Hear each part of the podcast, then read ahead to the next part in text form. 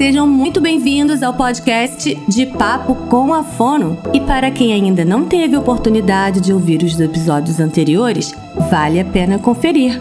Eu sou a fonoaudióloga Viviane Rimes, coautora de duas obras, especialista em linguagem e fono amiga da gagueira.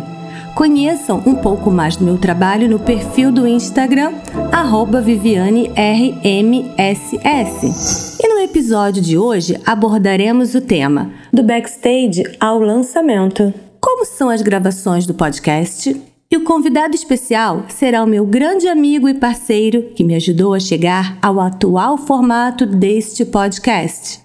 Wallace Ramalho, o DJ MP4. Ele começou sua carreira de rádio no início dos anos 90. Teve passagens pelas rádios Transamérica, Jovem Pan, Jovem Rio, e FM O Dia.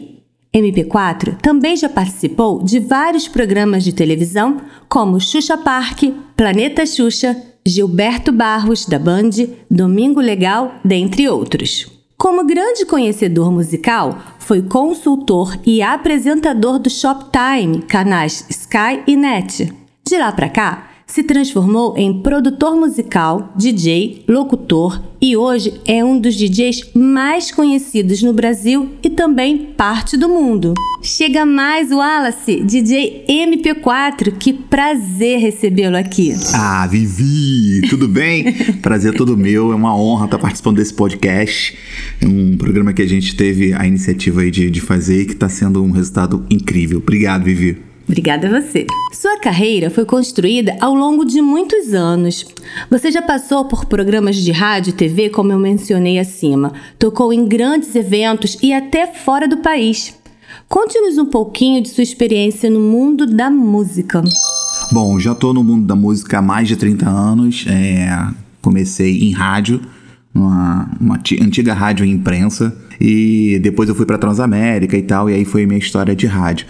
Logo depois, depois que eu estava em rádio, mais ou menos uns 10 anos depois já de rádio, foi quando eu passei para gravadora. Aí comecei como divulgador em gravadora. Divulgador é aquele cara que faz a. recebe as músicas de fora e faz com que ela aconteça dentro do país. Então eu, eu fazia esse serviço.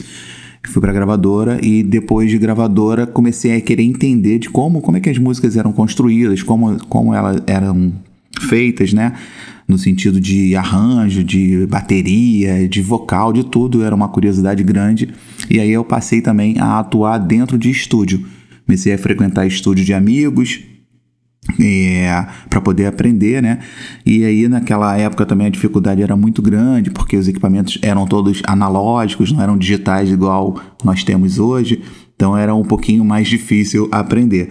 Mas com muita perseverança a gente foi construindo esse cenário e, e, e aí conseguir também me tornar um produtor musical. Ao longo destes 30 anos, você produziu em estúdio, onde nós estamos gravando este episódio, músicas para artistas de vários segmentos. Fale um pouquinho como surgiu a parceria com a Loki e com outros artistas brasileiros. Então, essa minha experiência de rádio e gravadora fez com que eu conhecesse vários artistas da, da música, né? não só nacionais como internacionais. E isso me deu uma bagagem, né, para poder começar a produzi-los também, porque até então a gente, como eu era DJ, eu só tocava a música deles, né? Com isso eu consegui ter amizade com muitos artistas nacionais e internacionais. A partir daí, eu dentro de estúdio produzindo as faixas de alguns artistas, as músicas começaram a dar certo, as pessoas começaram a escutar e ver que, pô, eu também fazia um trabalho bacana como produtor musical. E aí comecei a receber convites para fazê-los. E fiz para artistas internacionais como The Voice and Fashion, W, Black Box, são artistas alguns da Europa e outros da América também. E isso me deu uma bagagem muito bacana, porque as músicas tiveram relevância, né? Entraram em coletâneas é, nacionais e internacionais, foram trilhas de novela também, algumas. Foi, foi muito bacana. E, e, no ano 2000 eu lancei uma música que é o meu marco né, na, minha, na minha carreira. Eu usava, antigamente usava meu nome, Wallace Ramalho, como DJ, e depois me tornei o DJ MP4, que quer dizer Music Producer for DJ. E aí, em 2000, eu lancei a The Books on the Table, que foi uma música que me levou assim para um cenário internacional muito forte. O, esse meu CD, onde saiu essa música, é, ela foi lançada em sete países.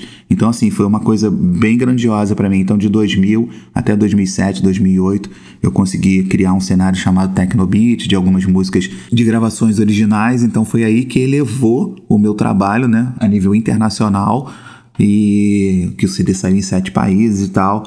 E aí no ano, no ano agora, no ano passado, eu recebi uma mensagem muito inusitada no meu Instagram, arroba DJMP4, no meu Instagram. Quando eu olhei lá na caixinha de mensagem, Alok, eu falei, ah, não é possível, né? Não deve ser algum fake, né? Mas aí quando eu vi, realmente era o Alok e... E ele ficou super empolgado. Ele falou: Cara, essa música é incrível. É, vamos, vamos regravá-la, vamos refazer essa música porque ela tem uma, uma pegada muito bacana, eu acho que merece um remix e tal. Pô, eu fiquei super lisonjeado porque ele é o maior DJ do Brasil e tá entre os 10 do mundo, então assim. É, eu bati no teto assim, eu falei, cara, que, que maneiro, que incrível. Vamos, vamos fazer. E aí eu autorizei, né? Eu não mexi em nada, não fiz nada na versão dele, realmente ele fez tudo e só saiu o meu nome lá, mas não importa. o importante é que a música é minha e eu tô lá junto desse cara que é, que é um grande artista e eu fiquei muito feliz. Parabéns, você merece. Realmente a música é bem bacana. Foi uma surpresa para você, Wallace, ver o seu vídeo viralizado num programa americano? Bom, para quem não tá entendendo, eu apareci no Jimmy Fallon. O Jimmy Fallon é, é, o apresentador de talk show mais conhecido no planeta, né? Ele, ele grava esse programa em Nova York. E eu, eu tava em casa um dia assistindo TV, assim, de nada, de bobeira, de noite, tipo, sei lá, 11, meia-noite. Aí começou a tocar meu telefone, começou a vibrar um montão de mensagens uma atrás da outra. Pessoas de fora, do, do, do, meus conhecidos de fora, que moram fora do Brasil, né? Nos Estados Unidos, na, no Canadá. Começaram a pingar mensagem, falou, cara, tu tá aparecendo no Jimmy Fallon, você tá aparecendo. Eu falei, cara, como assim tô aparecendo no Jimmy Fallon? Achei que estavam brincando, achei que estavam me zoando, né? Alguém parecido comigo e tal. Ele falou, não, não, você tá aparecendo e tal. E aí no dia seguinte passava o Jimmy Fallon aqui no Brasil. Aí eu fui ver, fui assistir. Quando eu vi, eu fiquei louco, porque ele pegou uma capa do, do The Books on the Table, do, da minha música, no Spotify, e fez uma, um print assim grandão e falou, né, de mim, ficou falando. O programa, ele, ele nesse momento do programa, era um quadro onde ele ficava falando de músicas engraçadas ao redor do mundo. E aí ele falou da minha música. Ele tinha falado de mais umas cinco ou seis músicas antes, e a minha música foi a última do quadro. Então, assim, foi uma coisa incrível. Ele ficou um tempão falando da minha música, ele ficou dançando, ele pulou, a galera vibrou, assim. Foi, foi muito engraçado. Foi, não sei se ainda tem no YouTube, mas se você quiser dar um Google e procurar. As pessoas curtiram muito. É, foi muito, foi muito incrível, assim. Então, é, é, é, eu falei, caraca, olha onde eu cheguei. Eu acho que eu fui o único DJ brasileiro a aparecer no Jimmy Fallon. Então, assim, e foi até por isso que o Alok quis fazer também, porque ele assistiu, ele falou, cara, é tipo um, um, sinal, sabe? Quando essas coisas aparecem, é um sinal, vamos fazer. Eu falei, não, vamos fazer, então vamos embora. E aí tudo, tudo aconteceu. Você me ajudou em todo o processo de criação do podcast de Papo com a Fono. Desde a escolha do nome, das cores, layout, passando pelo formato do programa, produção até publicação nas plataformas digitais. Conte um pouquinho como surgiu essa ideia e como as pessoas que nos escutam podem também ter o seu conteúdo no podcast, afinal, vem crescendo a cada dia como um meio de informação e marketing digital. Então, Vivi, você é uma profissional incrível, você não podia ficar de fora de, de podcast, né? Podcast é uma realidade mundial, Todo mundo hoje sabe o que é um podcast, escuta podcast, com o tempo corrido das pessoas hoje, é, ninguém tem tempo de ler muito, então o podcast ajuda pra caramba. Então você está no seu carro, você está em casa, você quer escutar, quer absorver conhecimento, eu acho que o podcast é uma ferramenta muito legal sabe? Então acho que você também é um fator importante é você passar seu conhecimento, né? Você passar o que você aprendeu ao longo da sua carreira, ao longo da sua vida com a sua profissão de fono, passar adiante informação é muito importante.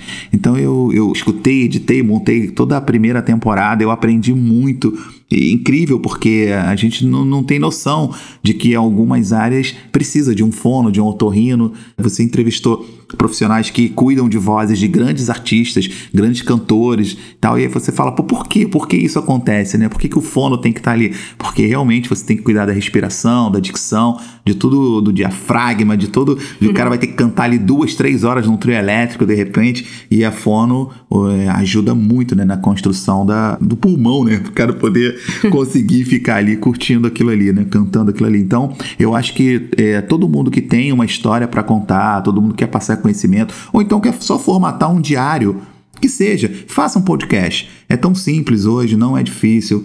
Você pode dar um Google aí que tem é, várias instruções, mas no primeiro passo você pode baixar um aplicativo chamado Anchor. E ali você pode mandar o link para o seu convidado e vocês batem um papo como se vocês estivessem trocando ideia por telefone, grava aquilo, às vezes nem precisa editar, do jeito que foi gravado, coloca no ar, porque vai para todas as plataformas digitais, vai para o Spotify, Deezer, Tidal, vai para vai tudo quanto é lugar. Então eu acho que é, que é muito importante. E o próximo passo, né, Vivi, a gente tem que ir para o YouTube, para o vídeo, porque tem um podcast de vídeo também, que parece que os seus pacientes até perguntam, né? Isso, os meus pacientes, eles já estão me perguntando. Eu sempre comunico às famílias, as, é, as famílias que me procuram, os pais dos meus pacientes, que em grande maioria realmente de criança, e aí é, as crianças me, me perguntam, Tia Vivi, e aí, quando é que você vai aparecer no YouTube? Eu só escuto a sua voz. É, exatamente, porque tem uma febre hoje de podcast no, no YouTube, mas podcast, é, você vendo ali a pessoa, esse bate-papo que a gente está tendo aqui agora, podia ter uma câmera aqui filmando a gente e depois a gente colocar isso no YouTube, mas eu entendo que para isso precisa ter um cenáriozinho, precisa ter alguma coisa, né? É, e você de repente ainda não está preparada para. Não, é. é, então assim, você me incentivou muito, né? Desde o início eu tinha muita incerteza, muita dúvida, muito medo. A gente sempre Normal. fica se cobrando, né? E eu lembro que a minha amiga queridíssima Valéria Leal que ela gravou comigo um podcast. Foi ela incrível, é da Bahia. Muito bom. É, ela é, dela. Isso, ela é fono da Anitta, da, Não, da Daniela Mercury, Margarete Menezes, enfim, ela cuida dos artistas de trio elétrico, né, da Bahia, e ela falou uma frase para mim que ficou muito assim na minha cabeça. Vivi, melhor feito do que perfeito.